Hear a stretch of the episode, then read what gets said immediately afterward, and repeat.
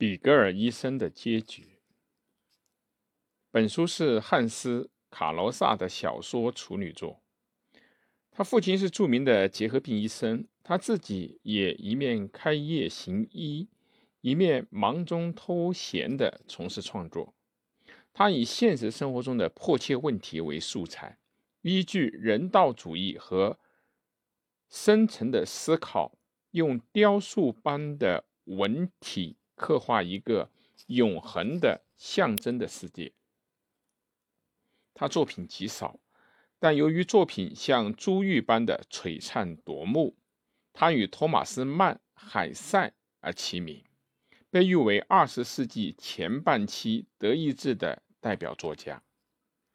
比格尔是个继承父亲遗志、献身于治疗肺病患者的青年医生。他不仅用父传的秘方普及治疗方法，而且作为一个小小的开业医生，更同情就医的贫困百姓和其他医生放弃不管的重病患者。他不但治疗他们的疾病，而且理解他们内心深处的愿望和不安。他深深地感到，拯救灵魂尽管苦恼。医生也应该有使命感和热情，但是患者与日俱增，他内心日益的苦于自己的无能为力，繁重的医务也使他陷入到阴郁的孤独感。就在这时的某一个晚上，他诊治了一位在剧场邂逅的叫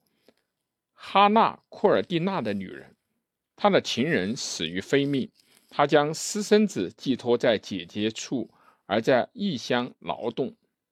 医生爱上了这位能干的姑娘，他已超越了医生和患者之间的隔阂，但他却被治愈了灵魂所舍弃，被不幸的遭遇损害了肉体的哈娜不幸殒命。比格尔被良心所承担不了的重责碾碎了一切。追随哈娜之后，服毒自杀。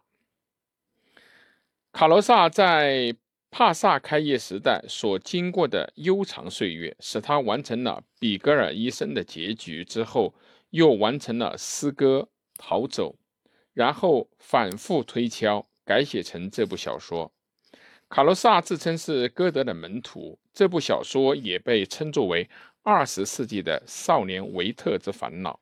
卡罗拉还在童年时代充满美好憧憬的一年等四部自传体作品，另外还有取材于第一次世界大战的卡罗萨文学作品中最杰出的从军记录《罗马尼亚日记》，唯一具有小说结构的作品《基恩医生》等等。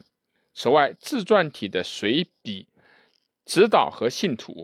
晚年在纳粹政权下的。苦难岁月中所写的不同的世界，都是珍贵的注叙。